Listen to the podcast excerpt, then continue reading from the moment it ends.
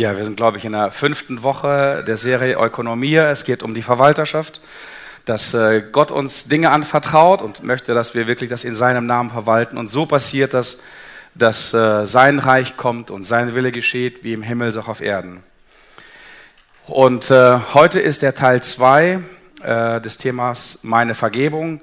Wenn du den Teil 1 nicht mitbekommen hast, möchte ich dich ermutigen, einfach geh auf YouTube, äh, schau dir den ersten oder hör den ersten Teil an, weil das, was ich heute mache, baut äh, zum Teil auf diesem ersten Teil auf. Aber du wirst natürlich auch selber gesegnet sein, wenn du den ersten Teil soweit nicht mitbekommen hast.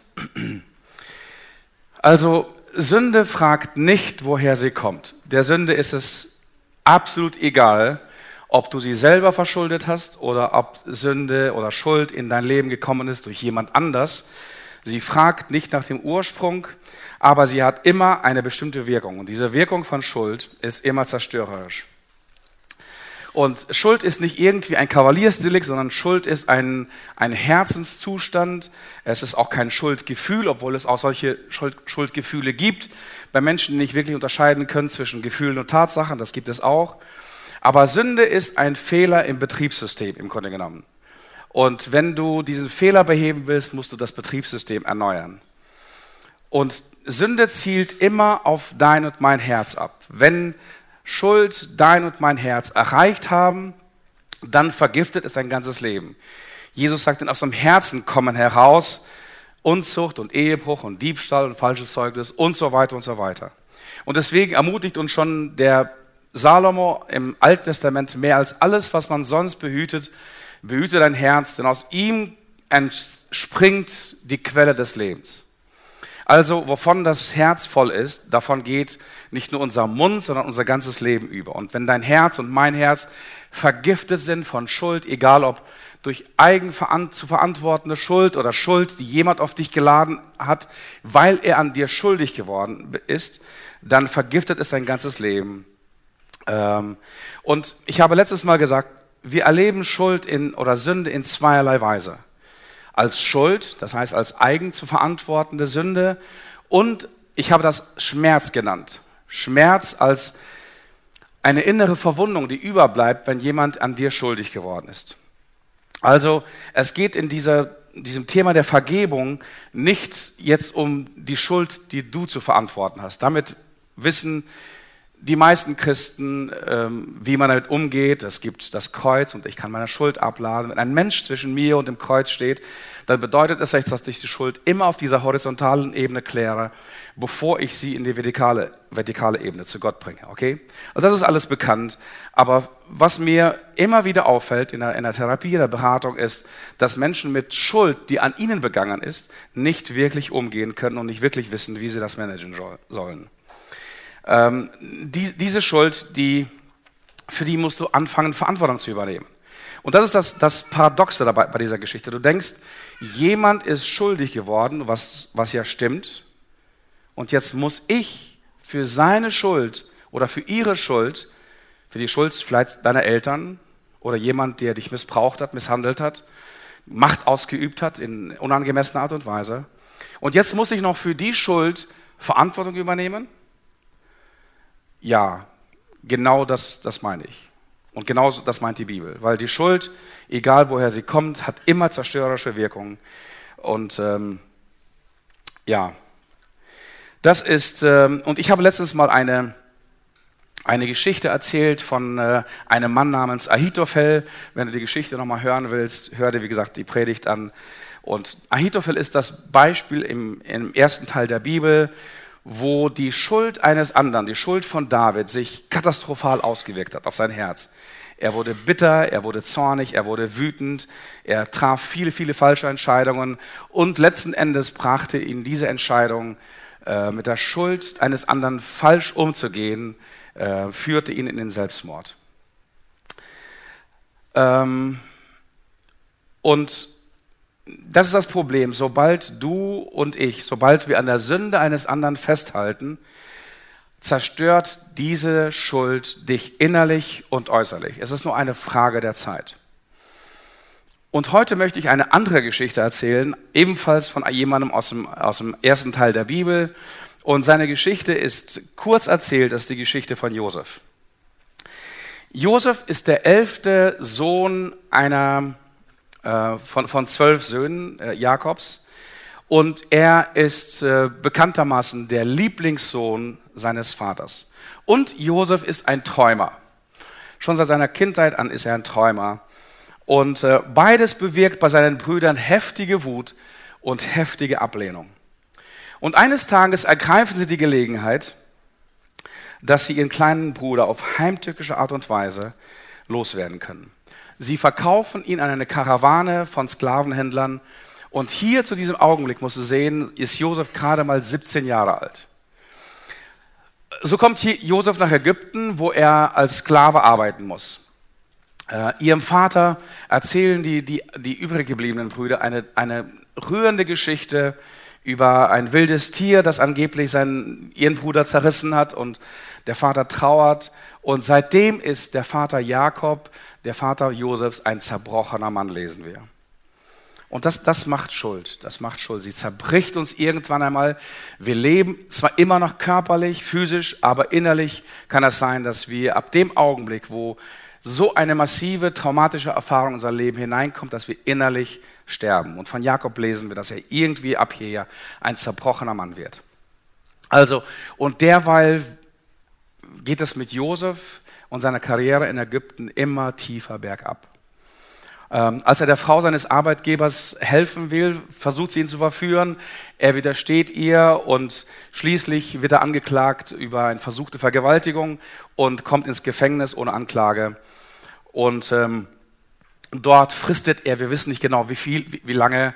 Auf jeden Fall ähm, hat der Pharao eines Tages einen verstörenden Traum und nur einer kann ihn deuten und das ist Josef. Josef wird aus dem Gefängnis geholt, deutet den Traum des Pharaos und wird im Alter von 30 Jahren, muss dir vorstellen, von 17 bis 30, es sind 13, 14 Jahre vergangen bis dahin, mit 30 Jahren wird er zum Vize des Pharao benannt. Er heiratet eine Prinzessin. Und im Grunde genommen, und wenn sie nicht gestorben sind, dann leben sie noch heute. Also die Geschichte, es ist wie eine Märchengeschichte, also Hollywood das hat auch schon mal verfilmt. Und dieser Part zumindest ist auch wirklich dieser, diese märchenhafte Geschichte. Und es folgen zehn intensive, sehr, sehr arbeitsreiche Jahre. Er ist der Vize des, des Pharao. Er sorgt dafür, dass äh, Ernte eingesammelt wird, dass man sich vorbereitet auf die sieben dürren Jahre, wie das äh, schon angemerkt war im, im Traum des Pharao. Er ist inzwischen ein respektierter Mann über die Grenzen Ägyptens geworden, angesehener Staatsmann. Und er versteht es als einziger, eine humanitäre Katastrophe abzuwenden. Und die Menschen entgehen dem Hungersnot und das Land Ägypten wird, wird in dieser Zeit immer wohlhabender und wohlhabender. Also inzwischen, wenn jemand mitgerechnet hat, ist Josef 40 Jahre alt und es sind mehr als 20 Jahre, ungefähr 23 bis 25 Jahre, je nachdem, wie man die Jahre rechnet, 23 bis 25 Jahre seit dem schrecklichen Ereignis, seit jenem schrecklichen Tag vergangen. Also das ist die äußere Geschichte von Josef. Und wir, wir, einige Bibelleser kennen diese Geschichte sogar schon aus der Kinderstunde. Und äh, das ist die äußere Geschichte. Aber die Geschichte seines Inneren, seines Herzens, die, die kennen wir bis dahin nicht. Und was mich zunehmend mehr interessiert, je, je älter ich werde und je mehr ich mich wirklich mit menschlichen Problemen, mit menschlichen ähm, Traumata und Heilung, inneren Heilungen beschäftige, mich interessiert auch viel, viel stärker inzwischen die innere Geschichte eines Menschen. Was geht in einem solchen Menschen vor? Und bis dahin erfahren wir ein, einfach nichts von der inneren Geschichte, von den inneren Prozessen des Herzens im Leben von Josef. Ähm, wie, geht es, wie geht es ihm? Wie lebt er mit diesem inneren Schmerz des Verrats? Wie geht er damit um? Wie überwindet Josef das Thema Einsamkeit und die Trennung von seiner Familie? ist sein verwundetes Herz inzwischen geheilt. Äußerlich gesehen sehen wir ja, dass es ihm gut geht und dass er wohlhabend ist. Er ist gerade auf dem Gipfel mit 40 Jahren auf dem Gipfel seines Erfolgs. Aber wie geht Josef mit seiner eigenen Biografie um? Wie geht er mit seiner Geschichte um? Wie geht er mit dem Verrat um? Wie geht er mit dem Schmerz um? Wie geht er mit der Schuld um? Erzählt er mal seine Geschichte seiner Frau oder seinen Kindern kurz vor dem Zubettgehen? Äh, ist er damit traurig? Ist er damit emotional überfordert? Oder geht er damit total gelassen um? Weint er manchmal, wenn er alleine ist, vielleicht nachts, wenn ihn keiner hört und keiner sieht? Oder hält ihn nachts dieses Trauma wach? dass er nicht wirklich zur Ruhe kommen kann, dass er nicht schlafen kann. Wir wissen es einfach nicht. Seine 14-jährige Geschichte im ägyptischen Exil erscheint uns bis dahin wie ein Märchen aus Tausend und einer Nacht. Bis zu dem Tag. Bis zu dem Tag, an dem sich alles ändert bis zu dem Tag, an dem sich alles ändert und Josef von einem emotionalen Tsunami förmlich überrollt wird. Und hier, erst hier mit 40 sehen wir und erahnen wir, welchem Terror Josef tagtäglich die letzten Jahre ausgesetzt war. Inzwischen hat sich die Dürre im ganzen Nahen Osten ausgebreitet und Josefs Vater hört von den überfüllten Kornkammern Ägyptens und schickt seine Söhne dorthin, um seine Großfamilie Nahrung zu versorgen. Und jetzt steht Josef zum ersten Mal seit über 20 Jahren seinen Tätern gegenüber. Und die Frage ist, was wird er tun? Und ich weiß es nicht genau, ob hier Menschen sind, und ich kann mir vorstellen, dass es hier Menschen gibt, bei einer solchen Menge von Menschen, die ganz, ganz tieflegende traumatische Erfahrungen gehabt haben. In ihrer Kindheit oder in ihrem Erwachsenwerden. Und wenn ich über traumatische Erfahrungen rede, denken viele, okay, das ist vielleicht eine Vergewaltigung, ein, ein Missbrauch, der in der Kindheit oder in der frühen, frühen Entwicklungszeit geschehen ist.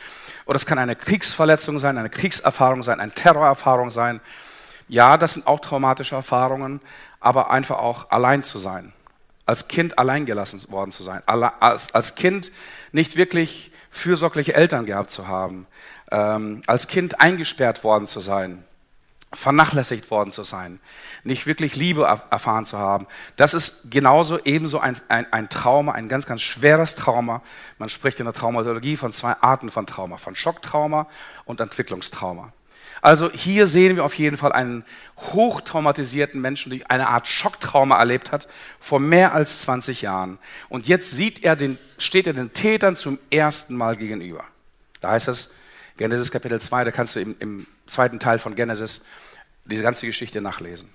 Als nun seine Brüder kamen, fielen sie vor ihm nieder zur Erde auf ihr Antlitz.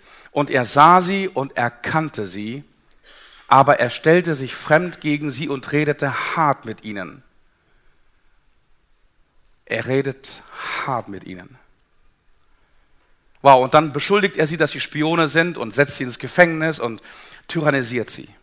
Er lässt sie wie Spione verhören, schließt sie ins Gefängnis, nimmt einen Bruder in, in Geiselhaft. Er versetzt seine Brüder, die Täter, in Angst und Schrecken. Und dann am dritten Tag entlässt er sie aus dem Gefängnis oder lässt sie holen und spricht zu ihnen, wollt ihr leben, so tut ihr mir dies, denn ich fürchte Gott. Seid ihr redlich, so lasst einen eurer Brüder gebunden hier liegen im Gefängnis. Ihr aber äh, geht hin und bringt heim, bringt heim, was ihr gekauft habt, um den Hunger eurer Familie abzuwenden und bringt euren jüngsten Bruder zu mir. So will ich eurem Wort glauben, also dass ihr nicht keine, keine Spione seid und ihr müsst nicht sterben. Also er bedroht sie mit dem Tod. Sie sprachen aber untereinander, das haben wir an unserem Bruder verschuldet. Denn wir sahen die Angst seiner Seele, als er uns anflehte und wir wollten ihn nicht erhören. Darum kommt diese große, dieser große Schrecken über uns. Und Ruben antwortete und sprach, sagte ich es euch nicht, als ich sprach, versündigt euch an dem Knaben nicht, doch ihr wolltet mich nicht hören. Nun wird sein Blut auf uns kommen. Sie wussten aber nicht, dass es Josef verstand, denn er redete mit ihnen über einen Dolmetscher. Und er wandte sich von ihnen ab und weinte. Also in diesem, in diesem Augenblick, fast 25 Jahre zurück, ist dieses Ereignis, kommt die grausame Geschichte des Verrats die Erinnerung an den Schmerz, an die Agonie, an die Ausweglosigkeit, an den Terror jenes Tages ist es präsent. So, in diesem Augenblick ist es genau alles da. Die Angst, der Schrecken, die Furcht, alles ist präsent. Er wird überrollt von, von schmerzhaften Erinnerungen, von schmerzhaften Gefühlen. Es mischen sich bei ihm Trauer und Wut gleichzeitig und die Sehnsucht nach, nach Rache. Wir kennen all diese Gefühle bei Ahitophel. Die gleiche Geschichte von, vom letzten Sonntag. Er will nämlich jetzt in diesem Augenblick, dass seine Brüder endlich mal denselben Schmerz erleben, den er vor 25 Jahren erlebt hatte. Er will Gerechtigkeit. Sie dürfen, die Täter dürfen nicht einfach so davonkommen. Das ist heute sehr, sehr oft beim Thema Vergebung. Wie kann ich jemandem vergeben? Wie kann man nicht jemanden aus der Schuld entlassen? Das ist doch eine billige Masche. Das ist eine billige Art und Weise, dass jemand einfach so entkommt. Das ist das, was uns beschäftigt, was uns noch wütender macht. Sie dürfen nicht einfach so davon kommen. Das Trauma blitzt wieder mit aller Wucht im Leben von Josef auf. Josef erlebt einen typischen, man nennt das Flashback, Flashback kennt man zum Beispiel bei Kriegsveteranen, die eine sogenannte posttraumatische Belastungsstörung haben. Die, ähm, keine Ahnung, die, die erleben zum Beispiel Krach oder das Lauten, Läuten einer Sirene im Straßenverkehr und auf einmal rasten die komplett aus, weil sie ein Flashback erlebt haben und sie, sie, sie glauben in diesem Augenblick tatsächlich, dass sie irgendwo an der Front sind und unter Beschuss sind. Terror, Gewalt, plötzlich ist alle Verletzung, aller Schmerz wieder da. Und ähm, auch die Brüder erleben den Schmerz dieses Terrors dieses Tages wieder aufs Neue. Sie, da heißt es weiter, sie aber sprachen untereinander, das haben wir unserem Bruder verschuldet.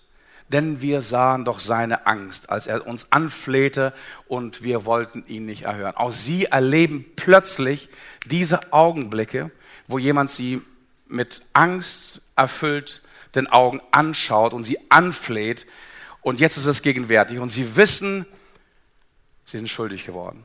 Sie sprechen das aus, ohne zu wissen, dass äh, dieser Vize des Pharao ihnen zuhört und alles wortwörtlich versteht. Schuld kann man nicht vergessen. Und Schuld sollte man nicht vergessen. Jemand, der dir als christlicher Berater das sagt, äh, das kannst du ruhig ignorieren.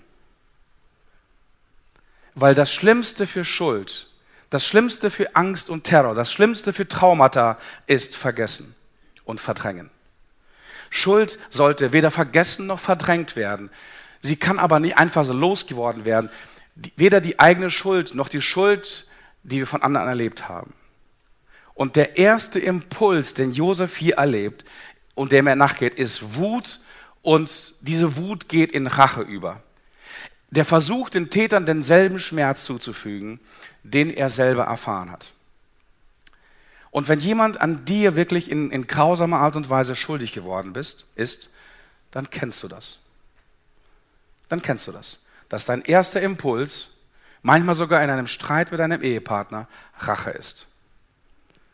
Du würdest das vielleicht nicht zugeben und nie vielleicht darüber, darüber offen reden, weil du so fromm bist. Aber dein erster Impuls ist vergelten. Auge um Auge, Zahn um Zahn. Der versucht den Tätern denselben Schmerz zuzufügen, den du jetzt in diesem Augenblick selber erlebst. Gefühle von Zorn, von Wut, von Bitterkeit, von Rache, Heimzahlen, jegliche Art von Aggression und deine Halsschlagader, die pocht und die du verlierst, du merkst, wie du zunehmend die Kontrolle über dich selbst verlierst. Allerdings löst Rache keine Probleme. Sie schafft noch neue und noch größere Probleme. Der Schmerz wird größer und gefährlicher wie ein bösartiger Tumor. Also auch beim zweiten Besuch, irgendwann einmal ziehen die, ziehen die los und kommen nach einigen Monaten wieder, weil die, weil die Vorräte wieder zu Ende sind. Dann kommen sie zum zweiten Besuch. Auch beim zweiten Besuch lässt sich Josef zunächst einmal, gibt sich Josef zunächst einmal nicht zu erkennen. Beim zweiten Versuch geht die Schikane noch viel, viel weiter und viel, viel tiefer. Er versetzt sie, seine Brüder, in Angst und Schrecken. Da heißt es, nachdem er ihnen die Einkäufe mitgegeben hat. Und Josef befahl seinem Haushalter und sprach, fülle den Männern ihre Säcke mit Getreide, so viel sie fortbringen können und lege jedem in sein Geld oben in, in seinen Sack zurück. Und mein silberner Becher lege aber oben in das, in das jüngsten Sack mit dem Geld für das Getreide. Äh, der tat, was Josef ihm befohlen hatte. Und Jesus, äh, Josef gibt es nun den Befehl, die Verräter zu verfolgen. Du merkst, seine ganze Strategie ist es, ihn einzuzahlen, ihn Angst und Schrecken und Todesangst einzujagen. Und die Emotionen von Josef eskalieren dieser Geschichte immer mehr und immer mehr. Du merkst, wie er sich zu einem unkontrollierbaren Tyrannen entwickelt. Und da sagt er, auf, jage den Männern nach. Und wenn du sie erreichst, versprichst du ihnen, warum habt ihr Gutes mit Bösem vergolten? Das, wir merken, wie heimtückisch er hier wird und wie erfinderisch er hier wird, dem anderen Schmerz zuzufügen. Und das kennst du. Du kennst das. Wenn du verletzt bist, bist du zu einem wilden Tier und du äh, überlegst die Strategien, wie du den anderen verletzen kannst. Verletzte Menschen verletzen. Verletzte Menschen verletzen.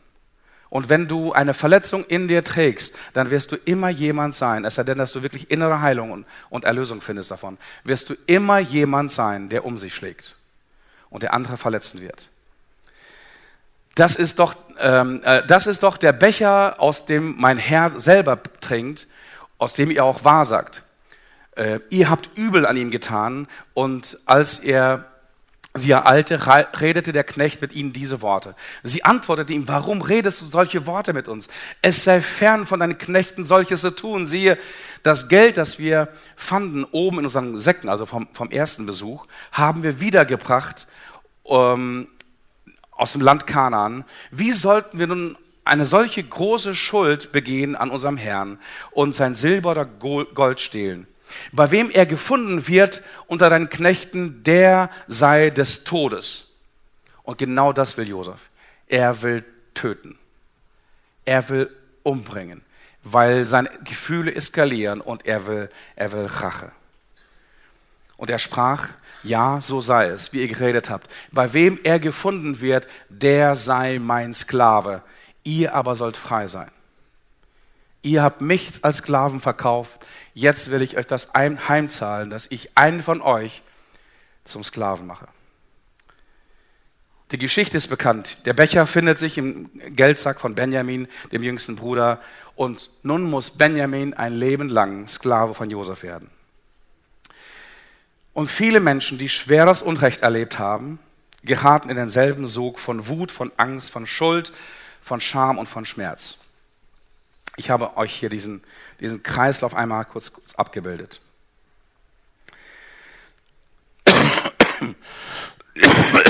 Also, was Schmerz bzw. Schuld macht, ist, dass sie uns in eine Bewältigungsstrategie laufen lässt. Man nennt das regressives Coping. Äh, regressives Coping. Ich werde dazu gleich noch was sagen, was das bedeutet. Dadurch erleben Menschen eine kurzfristige innere Befreiung. Nachdem dein, dein Anfall von Wut und Rachegefühlen vorbei ist, nachdem du dich ausgeschrien hast, nachdem du dich ausgetobt hast, in welcher Form auch immer, wie, wie es dir üblich ist, erlebst du kurzfristig zunächst einmal eine innere Befreiung, temporäre positive Konsequenzen. Das ergibt allerdings, dass sich die Probleme nicht wirklich lösen. Auf lange Sicht gesehen wird das zu einer langfristige negativen Konsequenzen führen. Diese langfristigen negativen Konsequenzen führen wiederum zu noch mehr Schmerz und noch mehr Schuld und das Ganze beschleunigt sich und wird zu einem Teufelskreis. Und diesen Teufelskreis von Angst und von Schuld oder Angst und von Scham durchleben viele Menschen ihr Leben lang seit der Traumatisierung bis zu ihrem Tod. Sie kommen aus dieser Sache nicht mehr raus.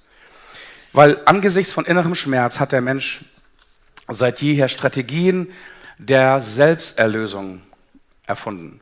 Und dieses regressive Coping nenne ich persönlich Selbsterlösung, weil das ein irrtümlicher Weg ist, mit Problemen, mit Schuld, mit Schmerz umzugehen. Ich habe darüber ganz kurz letztes Mal gesprochen. Und das sind, das sind vier Verhaltensmuster, in die wir abgleiten, in die wir abrutschen, wenn wir unkontrollierter Wut, unkontrollierten negativen Emotionen ausgesetzt sind. Das ist Fight, also Kampf, das ist Flight, das ist Flucht. Und das sind die, das sind die üblichsten Arten und Weise, wie wir mit, mit tiefem Schmerz, mit tiefer Verwundung, mit tiefer, mit tiefer Alarmsystemen, wenn unsere Alarmsysteme mal, mal alle an sind, wie wir damit umgehen. Entweder mit Kampf oder mit Flucht.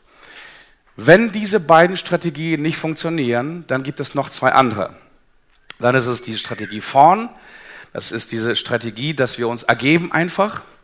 Ähm, ja, ich habe das letztes Mal erzählt, dass äh, diese Strategie zum Beispiel von, äh, bei ähm, Geiselnahme dazu führt, dass die, ähm, äh, die Geisel sich in die Geiselnehmer verlieben. Okay? Stockholm-Syndrom nennt man das.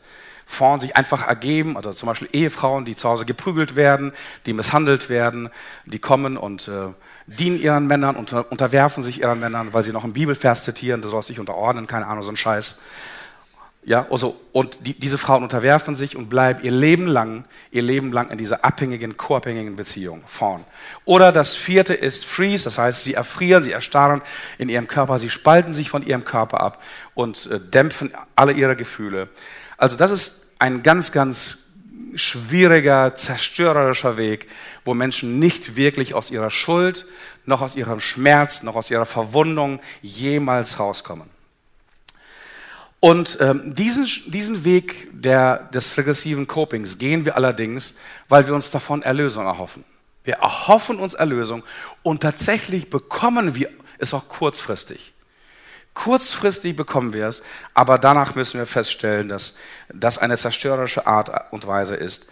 Und ähm, dieser, dieser Gefühle uns äh, immer wieder übermannen und äh, immer wieder kontrollieren und ähm, uns nicht wirklich weiterbringen. Also in solchen beängstigenden Situationen passieren folgende Dinge unsere Gehirnregionen, die für bewusstes Handeln, für kluges, weises, bewusstes Handeln, das ist der sogenannte präfrontale Kortex, das ist die, die jüngste, jüngste Gehirnschicht sozusagen. Diese Gehirnschicht für bewusstes Handeln, für Lernen, für Aufmerksamkeit, für Zuhören, für Wahrnehmen, für echtes Sehen, für das Wahrnehmen der Realität, dieser präfrontale Kortex wird abgeschaltet. Der wird, der wird komplett runtergefahren und Menschen reagieren nur aus dem Stammhirn. Also nur aus dem, aus dem Gehirnteil, der direkt mit dem äh, autonomen Nervensystem, das heißt mit deinem Rückgrat und mit, mit deinen Nerven, die wirklich in den Körper hineingehen. Und nur in dieser Weise reagiert der Mensch. Gleichzeitig werden eine Menge von Hormonen ausgeschüttet in unserem Körper und diese Hormone bewirken einen Flucht- bzw. einen Kampfmodus. Und während diese Hormone ausgeschüttet werden, passiert Folgendes mit, mit deiner und mit meiner Wahrnehmung. Deine Wahrnehmung, wenn dein Horizont vorher so war, dann wird dein Horizont mit zunehmender Überschwemmung mit diesen Hormonen, mit diesen Angsthormonen, Cortisol und Dopamin sind einige, einige davon, wird deine, dein Horizont so. Du siehst die Wirklichkeit nicht mehr, du siehst die Wahrheit nicht mehr und du reagierst instinktiv, intuitiv wie ein wildes Tier. Wie ein wildes, verwundetes Tier, muss man sagen. Und in dem Moment denken wir Folgendes. Und das ist das Fatale bei diesem Verhalten. Meine Gefühle sind meine Realität.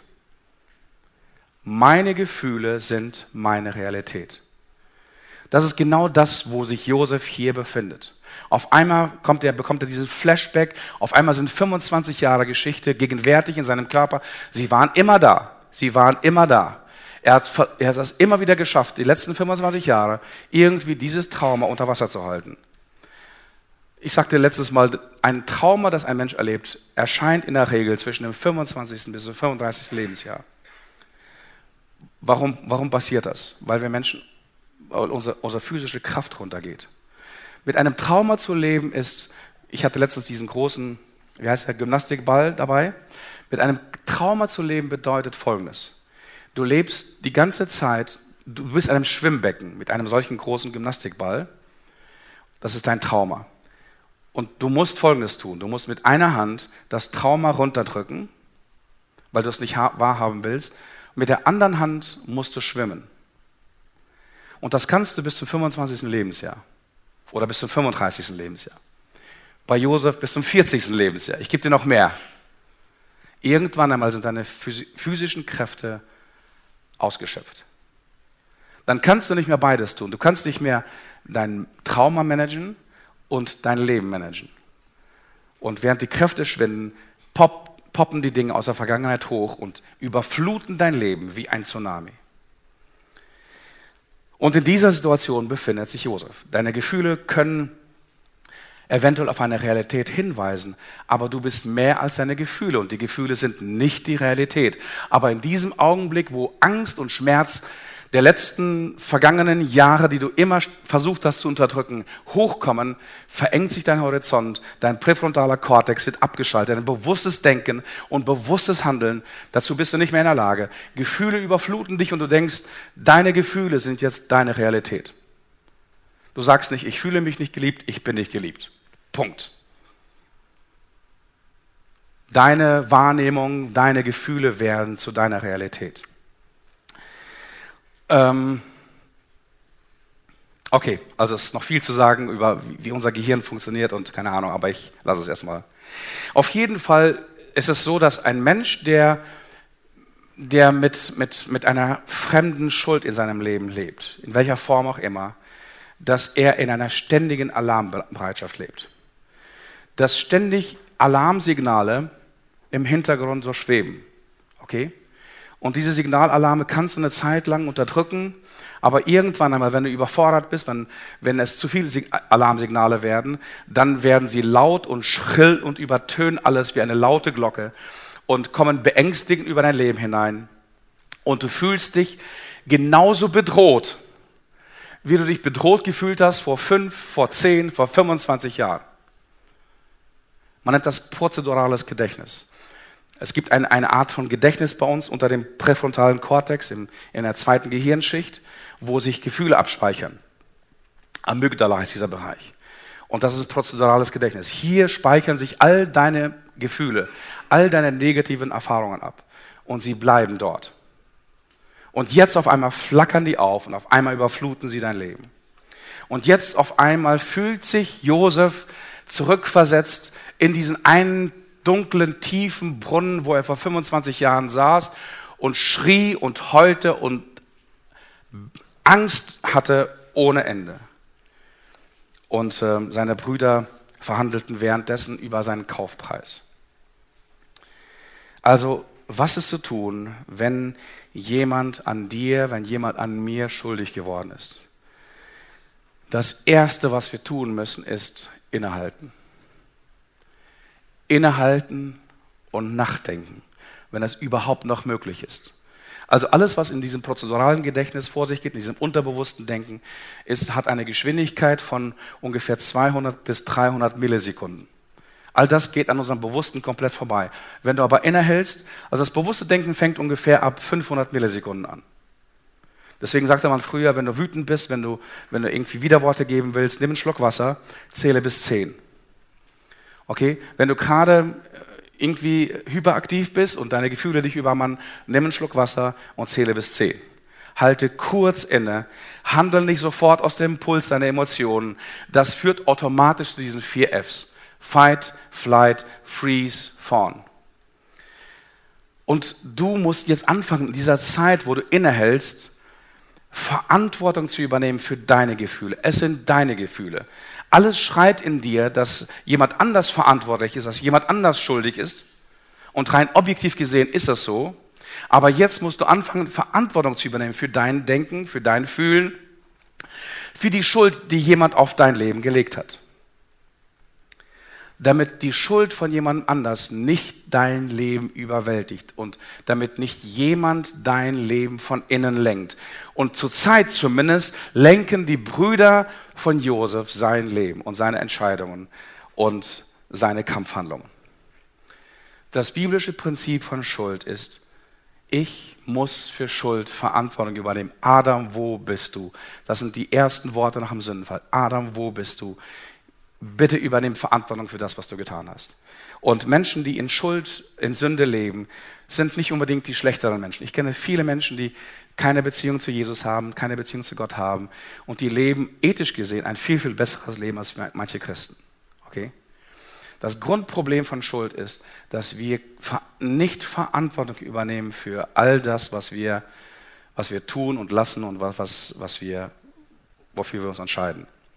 Also ich darf nicht zulassen, dass jemand seine Schuld in mir ablehnt, ab, in mir ablegt. Aber ich darf es auch nicht zulassen, dass dieses Ereignis mich andauernd innerlich zu, kontrollier, zu unkontrollierter Aggression und, oder ähm, Passivität führt. Einer äh, fluchtartiger Passivität. Also wird Josef hier den gleichen Weg gehen wie Ahitophel. Und die Geschichte von Ahitophel kennen wir vom letzten Sonntag. Ähm, oder wird er sich anders verhalten? Äh, wird die Eskalation so weitergehen, muss auf jeden Fall irgendjemand sterben. Und was passiert, die nächste Folie bitte, was passiert, wenn wir stecken bleiben, in diesem regressiven Coping, in dieser falschen Bewältigungsstrategien, eine Art Selbsterlösungsversuch des Menschen, dann wird Folgendes passieren. Es, du wirst in deinem Leben immer getriggert werden. Einige Menschen sind ständig nur getriggert. Und im Triggerleben bedeutet Folgendes. Es gibt keine Zwischenpause zwischen dem Reiz und einer Reaktion. Es gibt keine Pause, kein bewusstes Handeln, keine Selbstreflexion zwischen Reiz und Reaktion. Und wohin führt dieser, dieser Kreislauf von Schmerz, von falscher Bewältigungsstrategie, von kurzfristigen äh, positiven Konsequenzen hin zu langfristigen, schmerzhaften, negativen Konsequenzen? Wohin führt das? Das führt in eine, in eine Spirale der Ermüdung. Nennt man das in der Psychologie. Spirale der Ermüdung. Ich würde sagen, es ist eine Spirale des Todes. Es fängt klein an. Und du siehst hier bei dieser Spirale, habe ich bewusst dieses Bild gewählt, weil das ein, ein umgekehrter Hurricane ist. Es passiert Folgendes. Du wirst zunehmend immer mehr und immer mehr vom Schmerz deines Lebens überwältigt werden. Der, der Hurricane der geht nicht als Trichter nach oben, sondern als Trichter nach unten. Das zieht dich immer mehr nach unten. Und die zerstörerische Dynamik von Schuld, von Schmerz, von innerer Verwundung, von innerer Ablehnung, von Angst, von Furcht überschwemmt immer mehr Lebensbereiche, bis es komplett alles überschwemmt hat. Irgendeiner wird hier sterben am Ende der Geschichte. Ich bin mir sicher.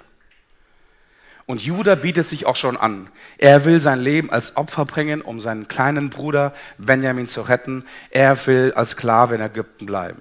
Er beschwichtigt Josef. Und Josef steht nun die Angst und die Verzweiflung seiner Täter. Er sieht die vor Augen und gleichzeitig regen sich auch in ihm selbst Hass und Vergeltung. Gleichzeitig aber ist er hin und her gerissen, weil es die Familie ist. Gleichzeitig erlebt er auch diese innere Zuneigung, die ihn innerlich komplett zerreißt. Und das erleben viele, viele Menschen, die Missbrauch, die Traumata erlebt haben in ihrer Familie. Die sich ständig familiär gesehen hin und her gerissen zwischen Hass, Ablehnung, Mordgedanken und Liebe und Wärme und Zuneigung. Weil der Ort, der ihnen Geborgenheit geben sollte, ist ein Ort des Terrors geworden. Ein Leben lang komplett zerrissen. Und diese Zerrissenheit steht, sieht sich Josef hier äh, in diesem Augenblick. Er erkennt allerdings hier bei dem Gespräch, in dem er mithört, dass seine Brüder die Schuld, ihre eigene Schuld einsehen. Ähm, er hat ihnen zugehört. Und die Frage ist, was kommt jetzt? Kommt jetzt Vergeltung? Kommt jetzt das Verdrängen? Kommt jetzt Weglaufen? Kommt jetzt Vergebung vielleicht? Und da heißt es weiter. Da konnte Josef nicht länger an sich halten. Vor allen, die um ihn herstanden, und er rief, lasst jedermann vor mir hinausgehen. Und stand kein Mann bei ihm, als sich Josef seinen Brüdern zu erkennen gab. Und er weinte laut, dass es die Ägypter und das ganze Haus des Pharao hörten. Und er sprach zu seinen Brüdern, ich bin Josef. Lebt mein Vater noch? Und seine Brüder konnten ihm nicht antworten. So sehr erschraken sie vor ihm. Er aber sprach zu seinen Brüdern, tretet doch her zu mir. Und sie traten herzu und er sprach, ich bin Josef, euer Bruder, den ihr nach Ägypten verkauft habt. Also ganz, ganz wichtig, wenn es um Vergebung geht, wenn es um Heilung geht. Es geht nicht um eine Beschönigung von traumatischen, schuldhaften Ereignissen. Ihr seid schuldig. Ja, ich habe letztes Mal über Schulddelegation gesprochen. Vergebung ist nicht so happy-clappy Geschichte, okay? Da wird es keine Vergebung geben, wird es keine Heilung geben, keine Versöhnung geben. Bei Ver Vergebung von deinen Tätern bedeutet es, dass du die Dinge beim Namen nennst. Du bist an mir schuldig geworden. Du hast das und das getan. Ihr habt mich nach Ägypten verkauft. Es, es, kann man, es kann man nicht schön reden, es kann man nicht schön beten, äh, es kann man nicht fromm äh, zeichnen. Es ist eine absolut grausame Tat.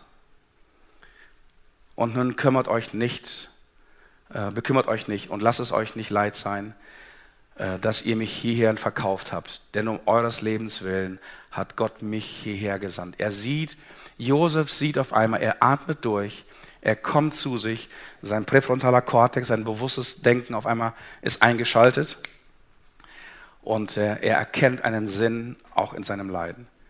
Wir werden kaum Heilung finden für unsere tiefen, tiefen Wunden, wenn wir nicht in Gottes Gegenwart ähm, einen Sinn erkennen in all dem Leiden.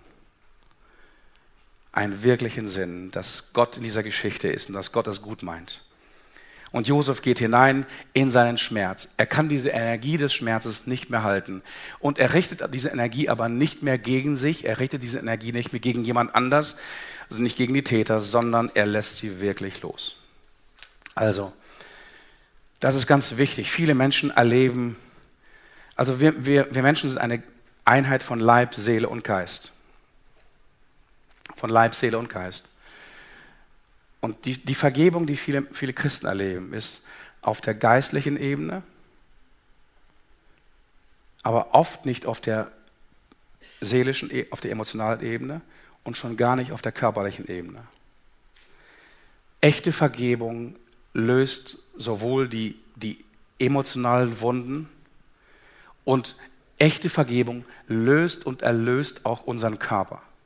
Das sehen wir bei Josef. Er, er lässt wirklich allen Schmerz. Er, er schreit diesen Schmerz heraus und dafür sorgt, er sorgt dafür, dass sowohl seine emotionale Energie wie auch sein körperlicher Schmerz wirklich von ihm weichen kann. Er lässt das wirklich los.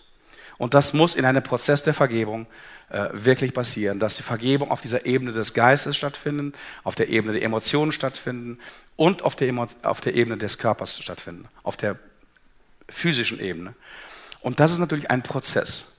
Wir reden hier über, über Monate. Wir reden hier nicht über das Ziel der Vergebung, sondern wir sprechen hier über einen Prozess der Vergebung. Das kann ein längerer Prozess auch bei dir sein. Aber ich möchte dich heute einfach ermutigen, dass du dich auf diesen Prozess einlädst, einlässt. Ähm, also im Grunde genommen hast du und ich, wir haben nur zwei Möglichkeiten, wenn es um das Thema Vergebung geht. Es gibt beim Thema Vergebung keinen neutralen Boden.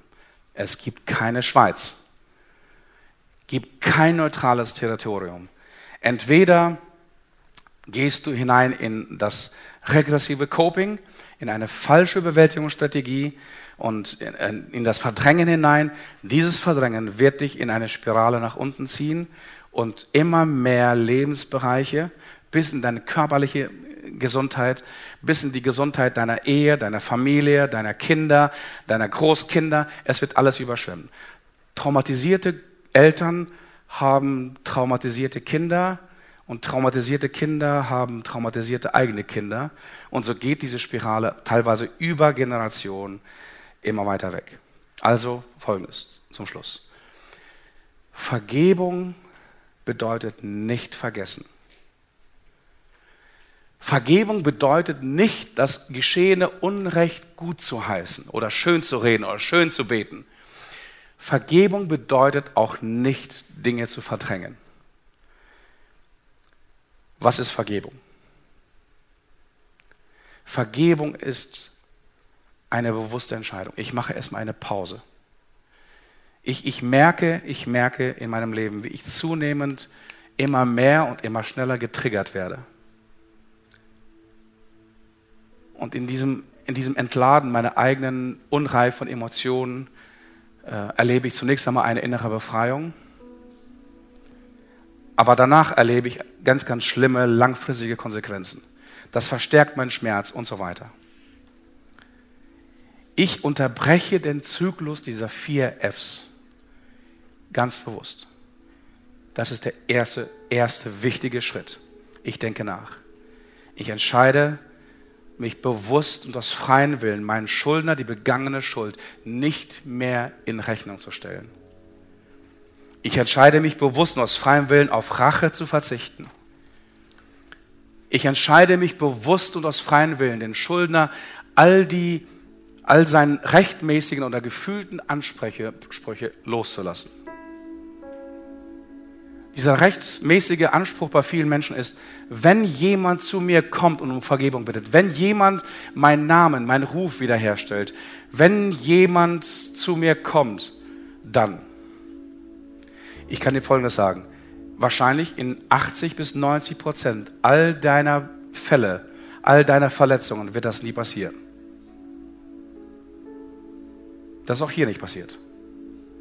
Du wirst zu keinem einzigen Zeitpunkt lesen, dass die Brüder aus freien Stücken bei Josef um Vergebung gebeten haben.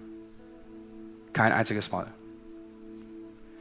Josefs Entscheidung ist aus freien Stücken, das zu tun. Vergebung ist Frieden und Freiheit. Vergebung ist etwas, was ich für mich tue. Vergebung ist nicht etwas, was ich für den anderen tue. Vergebung tue ich für mich. Weil die Vergebung trennt mich vom Terror und die Vergebung trennt mich von dem Täter, der vielleicht immer noch übergriffig ist, vielleicht deine Mutter. Ist immer noch übergriffig. Und du kannst dich nicht abgrenzen. Du kannst dich deswegen nicht abgrenzen, weil du noch nicht wirklich vergeben hast.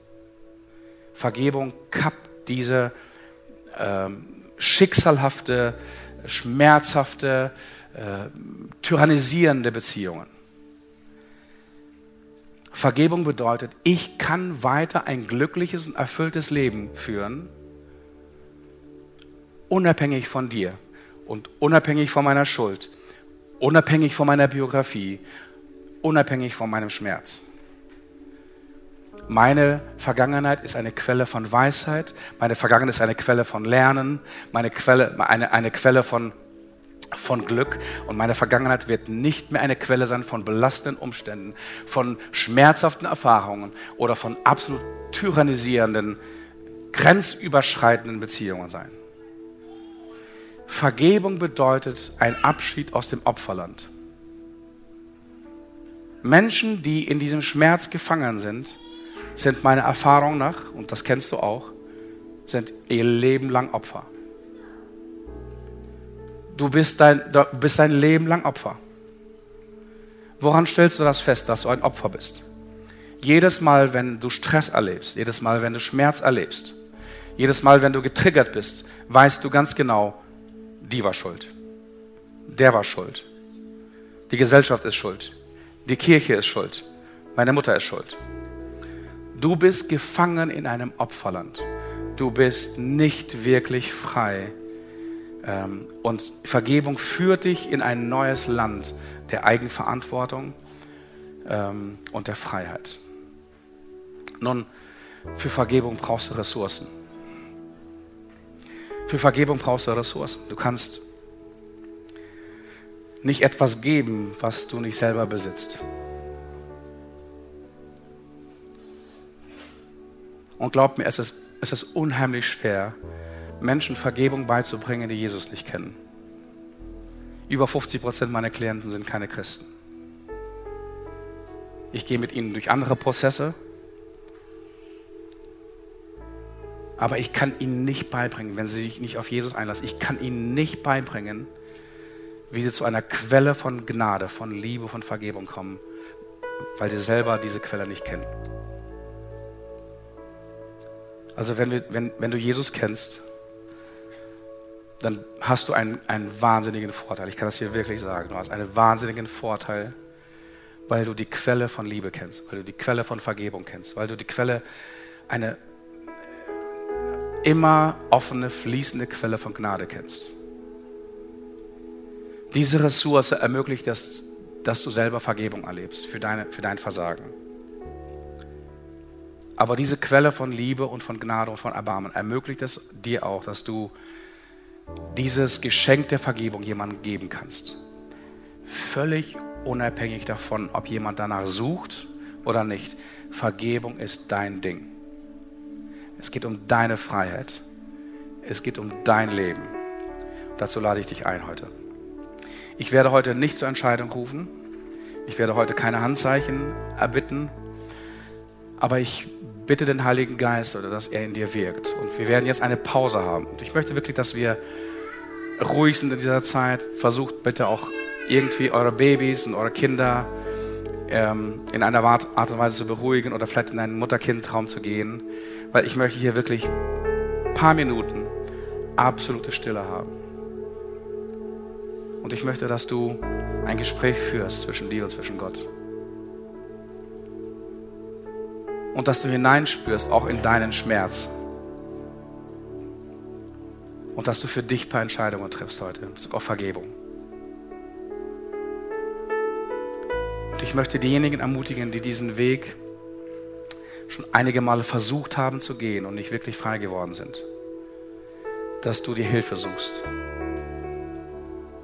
Sehr, sehr oft führt der Weg zu echter Freiheit über, über Seelsorge über gute Beratung.